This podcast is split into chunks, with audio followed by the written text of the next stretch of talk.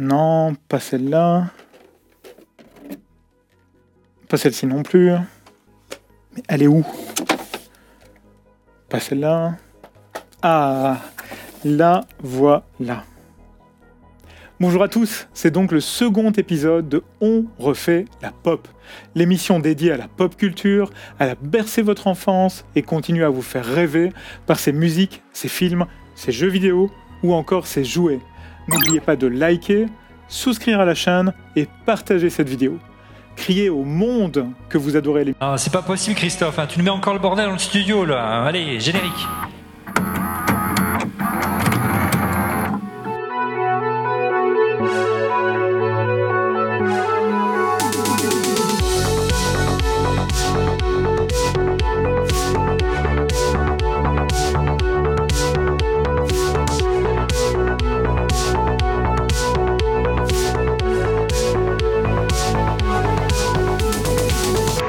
Tomb Raider, Resident Evil, Gran Turismo, Crash Bandicoot, quelques titres qui ont fait le succès d'une console vraiment pas comme les autres, la Sony PlayStation. Elle a transformé le paysage du jeu vidéo et a même terrassé Sega et Nintendo. C'est LA machine de tous les records. Vous saurez tout sur l'histoire de la PS1 avec un invité exceptionnel, Julien Chiez. La PlayStation est définitivement un morceau de pop culture. Bonjour à tous, c'est Kit. Tous mes circuits sont opérationnels, bienvenue à bord. Le nouvel épisode de On refait la pop est prêt à être diffusé. Je pense que ça pourrait vous plaire.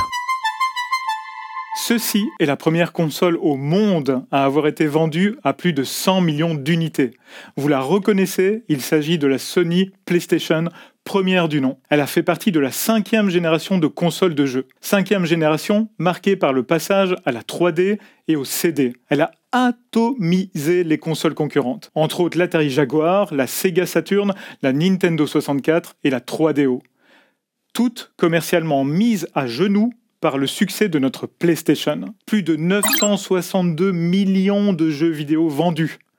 Mais cela n'a pas été aussi simple que l'on pourrait le penser. Tout a commencé chez Nintendo. Ouais, Nintendo, vous avez bien entendu. En 1985, la firme japonaise travaille pour la Famicom, NES en Europe, sur la conception d'un lecteur de disquettes pour remplacer les cartouches dont la fabrication coûte très cher. Mais la durée de vie des jeux sur disquette ne convient pas du tout à Nintendo.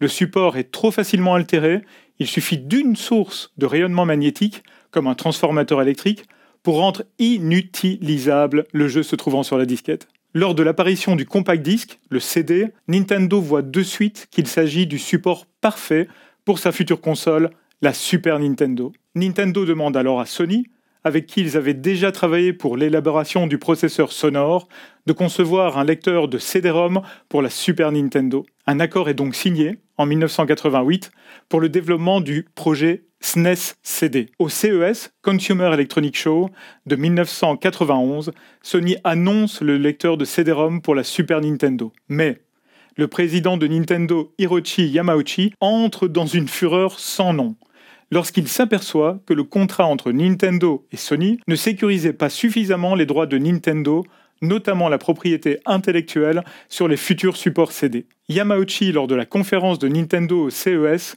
zappe Sony et le remplace par Philips, désigné fabricant de leur futur CD-ROM pour la Super Nintendo.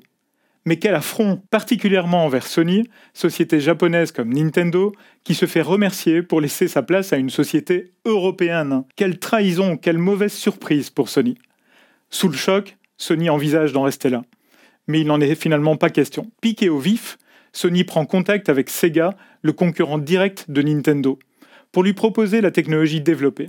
Mais Sega refuse toute collaboration déjà sans doute en pleine genèse du Mega CD. Durant cette période, et après de nombreux retournements de situation, Nintendo se rend compte que la technologie de Philips n'est pas mature et que le projet de CD-ROM n'aboutira jamais. De son côté, pas revanchard, Sony n'a pas encore envie de se lancer seul sur le marché du jeu vidéo. Fin 1992, Nintendo et Sony essayent une nouvelle fois de trouver un partenariat. Mais Sony réalise rapidement que la technologie de la Super Nintendo est poussive et commence à montrer ses limites, et renonce à s'associer à Nintendo. Sony entre en discussion avec Commodore pour acheter la technologie de la console Amiga CD32, dont le lecteur de CD-ROM est déjà un produit Sony. Cela permettrait aux constructeurs nippons de se lancer sur les marchés des consoles sans devoir réinventer la roue. Mais à nouveau, aucun accord n'est trouvé. Pourtant, Sony a bien conscience du potentiel du CD-ROM. Et si finalement Sony crée sa propre console de jeu basée sur la technologie née du mariage raté avec Nintendo C'est ainsi que la Sony PlayStation voit le jour. Un projet né dans la douleur, la trahison et après de longues tractations.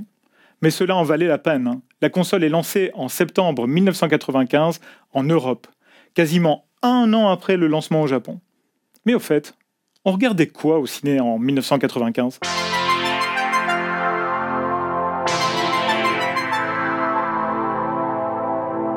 En 1995, au cinéma, on pouvait voir à l'affiche Mortal Kombat, Hackers, Ghost in the Shell et bien d'autres films qui auront fait les beaux et les mauvais jours de la pop culture. Mais arrêtons-nous sur Batman Forever. Batman Forever est le troisième Bat-film de la Warner Bros. des années 80 à 90. On y raconte la quête du chevalier masqué, ici incarné par Val Kilmer, et de son fidèle Robin, représenté à l'écran par Chris O'Donnell, qui font face à Double Face et à l'Homme Mystère respectivement joués par Tommy Lee Jones et l'incroyable Jim Carrey. Nicole Kidman y fera également une prestation de premier ordre. Les deux premiers films étaient dirigés par Tim Burton, mais ce dernier doit laisser sa place pour Batman Forever, car entre autres, bon nombre de parents avaient écrit à la Warner pour se plaindre du caractère trop glauque et trop sombre des deux premiers opus. C'est donc Joel Schumacher, nettement moins connu, mais tellement plus prompt à accepter les exigences de la Warner contrairement au génial Burton. Le succès est au rendez-vous, 336 millions de dollars auront été récoltés. Le budget du film étant de 100 millions de dollars, cela laisse une marge confortable à la Warner Bros. Cependant, c'est un film qui divise. L'opus est pensé pour un public plus jeune et la direction artistique adopte des couleurs flashy à outrance, ce qui déplaît aux fans des deux premiers films dirigés par Tim Burton. Les acteurs principaux, Val Kilmer et Tommy Lee Jones, sont particulièrement difficiles sur le plateau du tournage. Le réalisateur va même officiellement déclarer à Vulture que les deux acteurs se sont conduits comme des vraies pourritures. Schumacher ira même jusqu'à déclarer que Val Kilmer était un psychopathe Bref, tout se déroulait parfaitement entre le réalisateur et ses acteurs. Ambiance, quand tu nous tiens. Une dernière anecdote, car je sais que vous aimez ça. Le costume que Robin porte comme trapéziste dans Batman Forever est quasiment identique au costume officiel de Robin dans la bande dessinée de DC Comics. Rouge, jaune et vert, celui-là j'aurais pas voulu le porter en public. Mais revenons-en à notre PlayStation.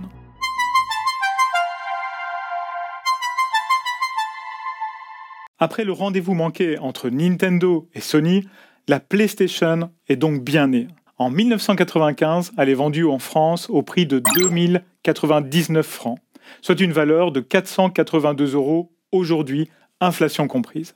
La PlayStation première du nom est véritablement LA console de tous les records. Comme déjà dit, il s'agit de la première console à dépasser les 100 millions d'unités vendues. Elle aura d'ailleurs bénéficié d'un marketing de fou. Le lancement en Europe s'accompagne d'une campagne publicitaire qui caricature les associations familiales luttant contre le jeu vidéo. Les pubs mettent en scène un pseudo-comité anti-PlayStation et PlayStation France organise également de fausses manifestations dans les rues. Mais ce n'est pas tout. Il n'y a pas que le marketing qui est impressionnant. Pour l'époque, ces caractéristiques techniques font tourner les têtes. Un processeur RISC 32 bits, cadencé à un peu plus de 33 MHz, 16,7 millions de couleurs avec une résolution pouvant atteindre 640 x 480. Certes, on est loin de la 4K. Un processeur son qui peut échantillonner en qualité CD, de quoi faire plaisir aux plus mélomanes des gamers. Deux accessoires ont également participé au succès de la PlayStation. Le premier est la carte mémoire. La PlayStation est la seconde console à proposer des cartes externes pour sauvegarder la partie. La première est la Neo Geo, sortie en 1990. Et c'est super pratique pour continuer sa partie sur la console d'un pote. Le second accessoire est la manette. Lorsque la PlayStation première du nom est sortie, la console a révolutionné l'univers des jeux vidéo. Surtout car elle avait la capacité de modéliser des environnements 3D. Le créateur des manettes de la PS1, Teiyu Goto, souhaitait que cet atout majeur soit mis en avant au travers de la manette de jeu. Ce contrôleur n'a pas cessé d'être amélioré et est au cœur même du succès de la PlayStation. Deux joysticks analogiques pour s'orienter dans les mondes 3D et des boutons triangle, carré, rond et croix pour interagir avec l'environnement. Il n'en fallait pas plus pour que l'expérience soit géniale. Ses concurrentes directes, la Sega Saturn et un peu plus tard la Nintendo 64, sont pourtant plus puissantes sur bon nombre de points techniques. Mais cela n'empêchera pas la domination absolue de la PlayStation sur cette cinquième génération de consoles. Presque 33 millions d'unités vendues chez Nintendo et 9,5 millions de consoles chez Sega, on est bien éloigné des 100 millions de machines vendues du côté de chez Sony. Que de souvenirs cette première PlayStation. C'était véritablement une époque formidable. Mais je suis certain que Julien Chiez qui à l'époque travaillait pour divers magazines spécialisés comme Joypad et PlayStation Magazine, pourra nous en dire bien plus. Interview.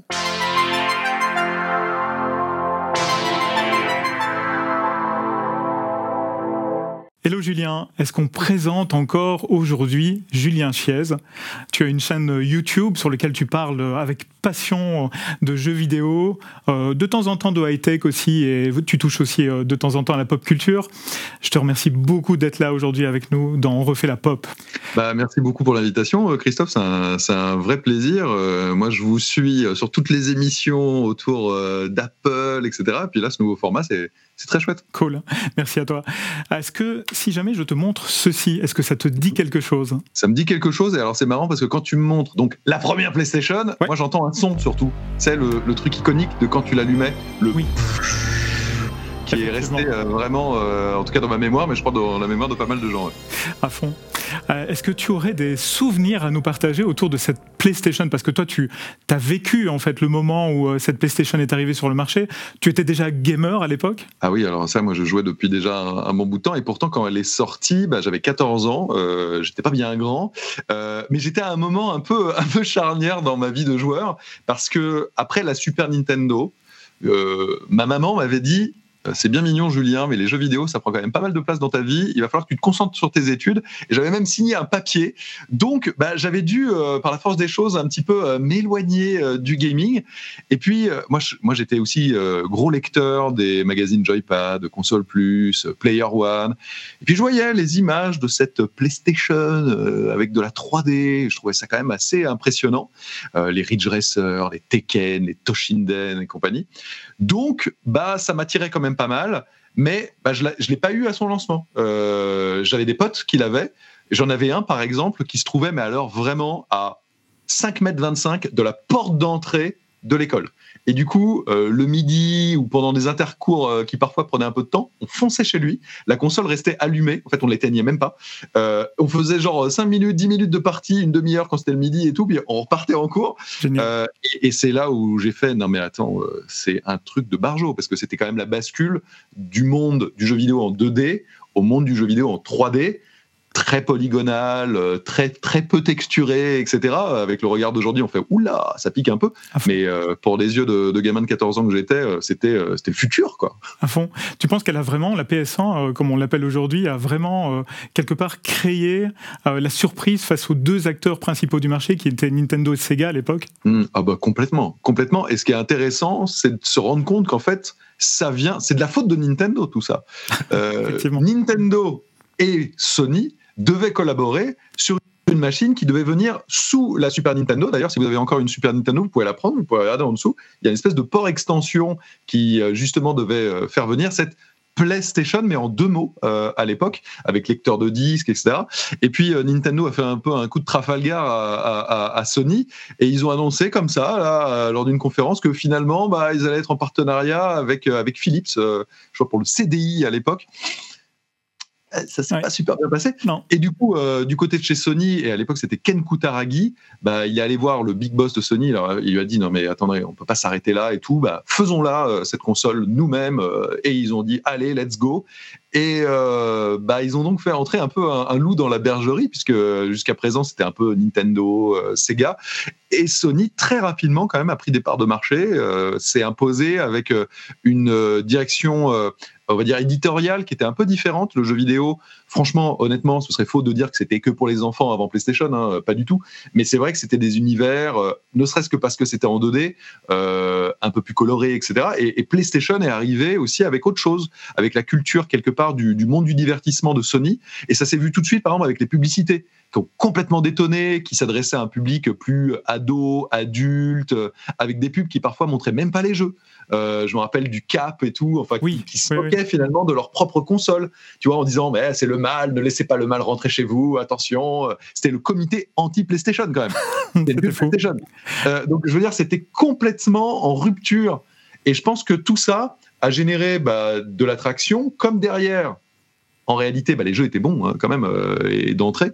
Euh, moi, je me rappelle de Wipeout, euh, de Ridge Racer et tout. Enfin, j'étais comme ça, je faisais attends, c'est quoi ce délire? Ah, T'avais l'impression que c'était l'arcade à la maison, la, 3D comme ça qui avançait. Toshinden, qui est objectivement hein, un mauvais jeu. Franchement, c'est pas un bon jeu de baston, mais moi, je me rappelle, j'allais à la Fnac à l'époque, il y avait une borne qui tournait et je regardais comme ça, mais je restais, mais genre. C'était magique. C'était magique. La vraiment. tournait autour des persos modélisés avec 7 euh, polygones et demi et tout. J'étais là, donc c'était complètement fou. Euh, du, coup, avant tout ce, ce, lancement, tu vois, où la PlayStation est arrivée, on a vu les jeux on entendait à bas bruit que dans la presse spécialisée que Sony allait se positionner avec une console de jeu. Toi, tu croyais vraiment à l'époque euh, dans tes, dans, tes, dans tes yeux de plus jeunes garçons euh, et dans, ta tête de plus jeunes garçons, tu, tu pensais quoi? Tu pensais qu'ils allaient arriver à sortir une console alors que bien d'autres s'étaient cassé la figure, justement? Moi, je vais être honnête avec toi. Euh, moi, à l'époque, j'étais très Nintendo. Euh, j'avais eu euh, la Game Boy, la Super Nintendo, j'étais allé voir chez des potes, j'avais joué à la NES, etc. C'était les jeux. Moi, euh, je veux dire, j'avais pas assez d'argent. c'est moi qui m'achetais les consoles avec mon argent de poche que j'économisais. Mes parents étaient pas très très jeux vidéo et tout. Et donc, je pouvais pas avoir toutes les consoles. J'aurais bien aimé hein, avoir la Neo Geo, la, la, Mega Drive et compagnie, mais voilà. Et je préférais d'ailleurs l'univers Nintendo. Euh, tu vois, Mario, je trouvais que c'était supérieur à Sonic, euh, etc. J'aimais beaucoup les Final Fantasy, les Secret of Mana, euh, tout ça, Squaresoft à l'époque. Et, et, donc, bah, moi, j'étais plus attiré par la future console Nintendo D'autant que j'avais vu dans les magazines euh, des images euh, prototypales d'un nouveau Final Fantasy euh, sur Nintendo 64, l'Ultra 64 on disait à l'époque. Donc moi j'étais resté là-dessus. Et je te dis, comme c'était un peu la période où ma mère m'avait dit, eh, les jeux vidéo, calme-toi un peu. J'avais pas lâché totalement, mais j'étais moins au taquet. Bien sûr. Et puis un jour, je rentre dans un score game. Et puis, je vois un petit attroupement. Je me ramène et ils étaient en train de tester un truc, et là je vois un espèce de, de, serpent géant, donc en fait un léviathan, euh, et je fais, attends, c'est bizarre ce style-là et tout, ça a l'air d'être un RPG, un peu comme les Final Fantasy, mais c'est méga beau, c'est en 3D. Et je demande, je, dis, c'est quoi? Et là on me dit, bah c'est la démo de Final Fantasy VII euh, qui est dans Tobal. Je fais, mais attends, là c'est sur PlayStation. Moi, j'en étais resté à le prochain Final Fantasy, c'est sur bah Nintendo, parce que c'était ah. toujours sur Nintendo. Et ils me font, ah bah non, ils vont le faire sur PlayStation. Et à partir de ce moment-là, j'ai fait, ok, il me faut une PlayStation. et, c'est donc là, une fois de plus, euh, moi, c'est ce que je dis depuis euh, bah, la nuit des temps, en vérité. L'important, c'est pas les machines. La machine, c'est des bouts de plastoc avec du silicium à l'intérieur, c'est très sympa, tout ça, machin et tout. Mais l'important, ce sont les jeux. Et on choisit pas une console parce qu'on trouve. Elle est jolie quand même. Elle est jolie.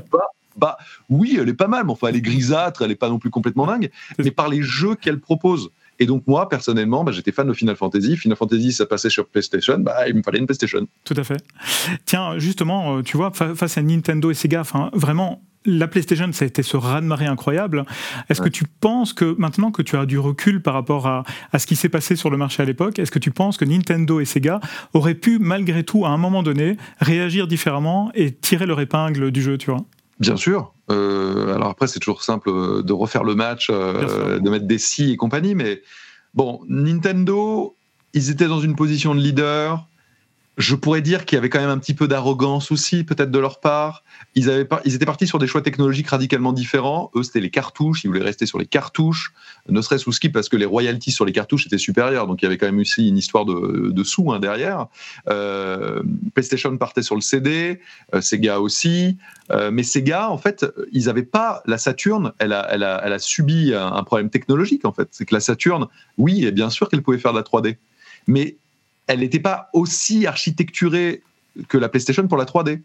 Et du coup, par exemple, les transparences n'étaient pas très bien gérées, etc. Et en fait, la PlayStation a complètement fait basculer le marché. Et évidemment qu'il y a eu encore des jeux 2D, mais bon, ça je dirais que ça les a un peu ringardisés et que la 3D est rentrée et c'était ça. Voilà. Et donc, euh, ces gars, ils ont un peu chancelé. Après, ils sont arrivés avec la Dreamcast un petit peu plus tard. J'accélère un peu le mouvement. La Dreamcast, c'est une super machine. C'est vraiment une super machine. Je l'adorais aussi. Euh, technologiquement parlant, il y a eu des jeux incroyables, mais entre guillemets, c'était déjà trop tard. Et puis, en termes marketing, et c'est là où on voit l'importance hein, du euh, savoir-faire et du faire savoir, bah, Sony était supérieur. vraiment, Sony a eu une approche sur le marché, en fait, qui a été euh, complètement tonitruante, qui a embarqué tout le monde. Phénoménal. Et puis, avec des jeux adossés à ça qui ont été très forts, plein plein d'exclusivité euh, Enfin bon, bref, ça, oui, t'as raison, c'était un raz de marée, quoi. Sur la PlayStation, tu as eu plus de 1500 jeux différents quand, on y pense, c'est quand même dingue. Si tu veux te faire le full set euh, PlayStation aujourd'hui, c'est quasiment impossible. Ou, alors il faut vraiment euh, euh, mettre pas mal d'argent en fait sur la table pour pouvoir les obtenir. Parmi tous ces jeux, il y en a qui t'ont marqué. et pour quelle raison? Non, mais tellement, Christophe. vraiment là, là spontanément, je pense à un jeu, c'est Metal Gear Solid. Metal Gear Solid, Hideo Kojima, euh, la série existait déjà, hein, sur NES d'ailleurs, sur MSX.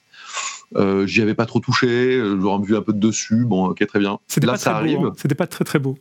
Ça allait encore. Ça, pour les standards de l'époque, ça allait encore, mais euh, je sais pas. Enfin, là, tu avais l'impression d'être dans un film mise en scène, la caméra qui se déplace, les cinématiques incroyables, l'ambiance, l'infiltration en se plaquant derrière les murs, la caméra qui se plaçait pour qu'on puisse voir et machin, oh, le scénario de dingue, les musiques. Euh, la carte mémoire, évidemment, qui est utilisée avec Psycho Mantis, euh, la manette qu'on devait déranger, enfin, des idées qui cassaient le quatrième mur. Enfin, je veux dire, à l'époque, c'était du jamais vu. Euh, je pourrais te citer aussi Resident Evil. Resident Evil, mais la claque est phénoménale. le Survival Horror, qui existait déjà, il faut rendre hommage à la France, en l'occurrence, à Frédéric Rénal, hein, avec Alone in the Dark, dont Resident Evil s'inspire très, très clairement, hein, même s'ils l'ont avoué des années plus tard. Mais enfin, Resident Evil, c'est monumental. Je pourrais parler des Silent Hill, je pourrais parler de Final Fantasy VII évidemment, et des autres qui sont sortis, qui ont été un game changer euh, incroyable. Gran Turismo, moi qui suis pas trop jeu de bagnole, bah, euh, Gran Turismo, Ridge Racer, Wipeout, J'y ai joué de fou parce que et puis en plus c'était le début aussi il y avait la, la, la DualShock la première euh, avec les sticks analogiques puis après avec les vibrations on sentait les trucs euh, je pourrais parler de Tenchu aussi toujours dans l'infiltration mais japonaise de Soul River de Crash Bandicoot c'était mortel. tellement. Euh, de Chrono Cross enfin Bien sûr. Je, peux, te parler à, l'infini il y a eu tellement de jeux et tellement de licences en fait qui aujourd'hui encore sont cultissimes, qui ont débuté sur PlayStation. Hmm. Là, on est dans une période où le jeu vidéo aime bien se recycler. Hein. Il y a des remakes de partout. La plupart des remakes, ils sortent de l'époque euh, des licences qui sont nées sur PlayStation. C'est dingue. Justement, pour, pour euh, terminer cette interview, parce que je sais que tu es très occupé, particulièrement aujourd'hui, euh, est-ce que tu pourrais nous partager une anecdote par rapport à la PlayStation 1, donc la PlayStation première du nom bah, Il y a un truc que je pense beaucoup de gens ne, savent pas et qui est assez amusant, c'est que il y a une petite anecdote sur la date de sortie de la console. Elle est sortie le 3 décembre 1994 au Japon. Alors nous, en France, on prend le jour d'abord, le mois après et l'année après. Mais dans plein de pays, les États-Unis, le Japon, etc., ils mettent d'abord le mois et après le jour. Et eh ben, si tu fais 3 décembre, ça fait le 12, puis le 3, donc ça fait 1, 2, 3. Et en fait, c'était une petite blague. Euh, véritablement, ils ont choisi la date comme ça. Et en fait, ils ont essayé de, de le refaire à d'autres reprises, etc. Et voilà. génial. Ah bah, tu m'apprends, tu m'apprends vraiment quelque chose. Euh, c'est la 1, 2, 3, en fait. Euh, voilà, c'était 1, 2, 3. Et il l'utilisait parfois, je crois, dans certaines pubs. C'était 1, 2, 3, et hop, la PlayStation. Comme quoi, le, marketing était vraiment poussé. Ah mais ben, à son paroxysme à l'époque pour la PlayStation, Sony a vraiment été très fort là-dessus. Mm, mm. Julien, je te remercie mille fois 4000 fois, 5000 fois pour euh, ta participation à On refait la pop. Euh, tu es quelqu'un que j'admire particulièrement pour euh, ton sens de l'éthique et puis ta passion. Hein. c'est vraiment ce que tu fais passer sur ta chaîne. je te remercie énormément d'avoir participé à cette émission en bah, interview exclusive. Ah bah voilà, complètement incroyable et international. Et puis tu me réinviteras quand vous ferez, je sais pas, la Super Nintendo, la Xbox, etc. Parce que Avec grand plaisir. Y a plein d'autres souvenirs. Donc, Avec merci grand plaisir. merci beaucoup. Salut Julien.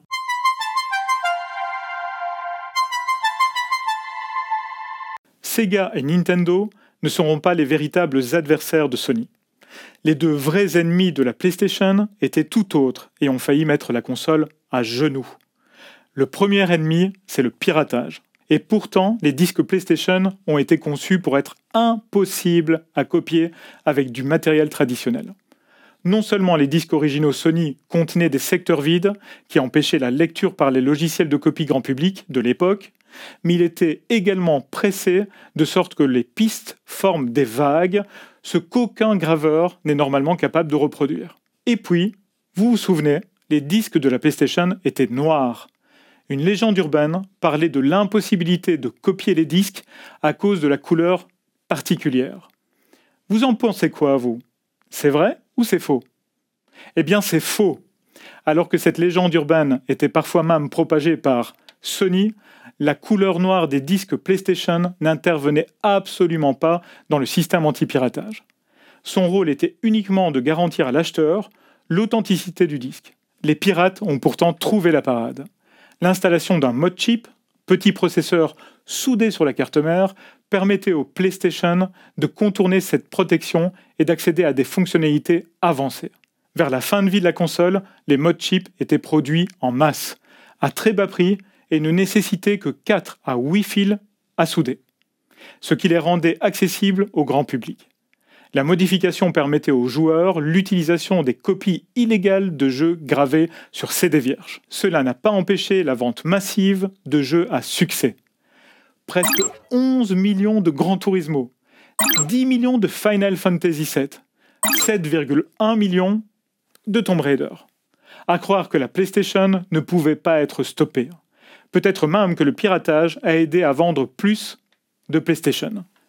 On ne le saura jamais. Le second ennemi se cachait dans l'ombre, et il s'agissait de Sony lui-même, ou plutôt d'un défaut de fabrication.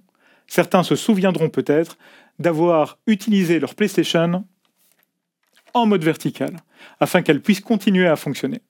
Le bloc laser, intégré aux premières unités produites, était construit autour d'une structure en plastique qui glissait sur des rails eux aussi en plastique. Avec le temps, la friction provoquée par les déplacements répétés rongeait le plastique. Cela créait une inclinaison, souvent inégale, du bloc optique qui finissait par se pencher d'un côté.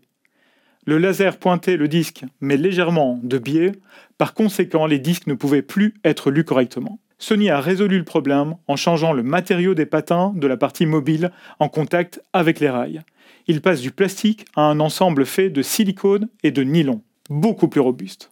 Je vous le dis, personne ne pouvait stopper le succès de la PlayStation, même pas les financiers de Sony en quête d'économie, même s'ils avaient roulé les premiers acheteurs. Mais au fait, on roulait avec quoi en 1995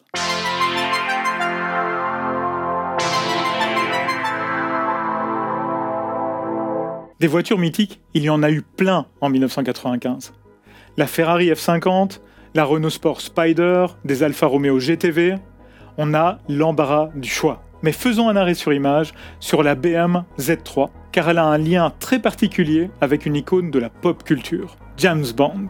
La Z3 n'est pas un premier coup d'essai pour BMW, qui avait déjà tâté le marché des roadsters à la fin des années 80 avec le BMW Z1. Très cher, très exclusif et produit en quantité super limitée. Cette fois, il va falloir une voiture capable de faire face à la célèbre Mazda MX5, dont le succès relance le marché des roadsters. La nouvelle BMW devra être plus abordable que la Z1 et conserver des qualités esthétiques propres à BMW.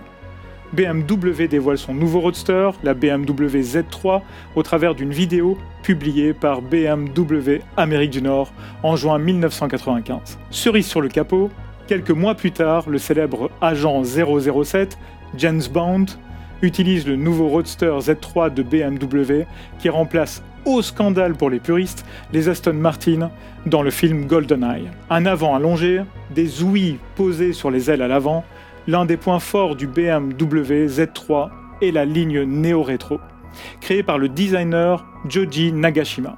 Côté motorisation, la première génération est munie d'un 4 cylindres en ligne développant 115 chevaux. Il est muni d'un système d'admission à double conduit favorisant le couple. BMW proposait de nombreux équipements, accessoires et autres personnalisations, y compris dans les coloris à l'image du bleu turquoise qui habille le modèle de l'édition spéciale James Bond.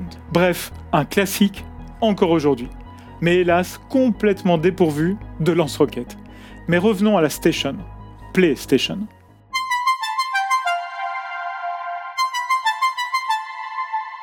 La vie de la PlayStation est remplie de jolies anecdotes. Par exemple, avant la sortie de la PlayStation, une délégation Sony se rend chez Akio Morita. Le fondateur de Sony n'est plus aux commandes de la société, mais par respect et courtoisie, il est normal pour l'équipe japonaise de l'informer du nouveau projet. La présentation se fait, Akio Morita est sous le charme, mais il n'apprécie pas le nom PlayStation. Il demande alors de le changer. Mais le projet était déjà bien avancé, tout était validé et la marque déposée. Le nom PlayStation est finalement resté. Akio Morita n'est plus jamais intervenu sur le sujet. L'histoire ne dit pas si c'est à cause de ses problèmes de santé ou bien par simple résignation. Vous êtes fan d'histoire en tout genre, alors on continue. Vous savez pourquoi le joypad de la PlayStation a deux manches? Norio Oga, président de Sony à l'époque, était fan de pilotage. De son point de vue, la prise en main était très importante. Et il était donc nécessaire, selon lui, d'avoir l'équivalent d'un manche d'avion. Certains membres de l'équipe trouvaient cela trop différent, mais c'est Oga qui eut le dernier mot. Encore une autre histoire? Ok, ok, ok. Au début du développement de la PlayStation, l'équipe de Sony hésitait encore entre la 2D ou la 3D. Est-il préférable de continuer sur des jeux en 2D améliorés ou de la 3D débutante? Vous connaissez la réponse évidemment. C'est la 3D qui a été choisie. Mais savez-vous pourquoi? C'est le succès du jeu Virtua Fighter de Sega, sorti premièrement sur bande d'arcade, qui a définitivement convaincu Sony de passer à la 3D. C'est fou de penser que c'est Nintendo qui a poussé Sony à créer une console et un jeu de Sega qui a persuadé le même Sony de partir vers la 3D. Un comble. De nombreuses déclinaisons de la PlayStation existeront plus de 20 révisions différentes de la console seront faites au fur et à mesure des années. Une grande partie des modifications n'était pas visible à l'œil nu et visait de diminuer les risques de surchauffe, la simplification de la connectique et la lutte contre le piratage. Il a aussi existé des versions bleues, vertes, qui étaient des consoles de test réservées aux développeurs et à la presse. Une version de la PlayStation nommée Netia Rose a également été produite. Elle était noire au lieu de gris, et plus important, elle était livrée avec des outils qui permettaient la programmation des jeux pour la PlayStation, sans devoir faire partie des développeurs certifiés. Pour la sortie du film Man in Black, une PlayStation extrêmement rare aujourd'hui a même été lancée avec le logo des Man in Black sur l'ouverture de disque. En septembre 2000, peu avant le lancement de la PlayStation 2, une version plus compacte de la PlayStation est vendue, la PS1. Ce modèle a quand même été distribué à 28,15 millions d'exemplaires et servira de console d'entrée de gamme pour la famille PlayStation. La production est définitivement arrêtée en 2006 après plus de 100 millions d'unités vendues. Il y a tellement à dire sur la toute première PlayStation. Elle a marqué mon histoire de joueur à jamais. Je me revois encore parcourir les couloirs du manoir Resident Evil avec frayeur ou utiliser la seconde manette pour battre l'un des ennemis de Metal Gear. J'en suis certain, la PlayStation repose maintenant au panthéon des consoles de jeux et de la pop culture. Nous voici arrivés à la fin du second épisode de On refait la pop. Merci à Julien Chiez, au studio Electric Dreams, à Underside et à tous ceux qui rendent possible cette émission. Merci à vous presque quelques centaines de likes sur YouTube, des partages, des encouragements par dizaines, cela me va véritablement droit au cœur. Vous ne pouvez même pas vous imaginer. Le premier épisode était à propos de la dictée magique, un jouet fou des années 80, N'hésitez pas à y jeter un coup d'œil, le lien est en description. ORLP est disponible sur YouTube et Apple Podcast. Pour ceux qui désirent l'écouter à fond les ballons, tout en essayant d'atteindre les 88 miles à l'heure dans leur DeLorean. N'oubliez pas de liker, souscrire à la chaîne et partager cette vidéo. A bientôt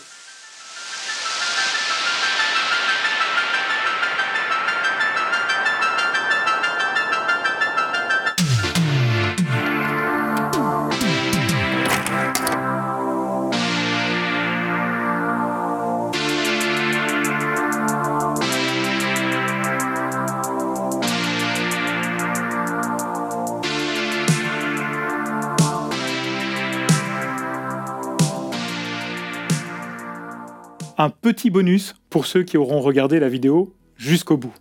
Vous vous rappelez de l'écran d'accueil, noir, avec le logo PlayStation? Une belle image en 2D, n'est-ce pas? C'est en tout cas ce que l'on a cru pendant de nombreuses années. Eh bien non, la PlayStation était vraiment faite pour la 3D.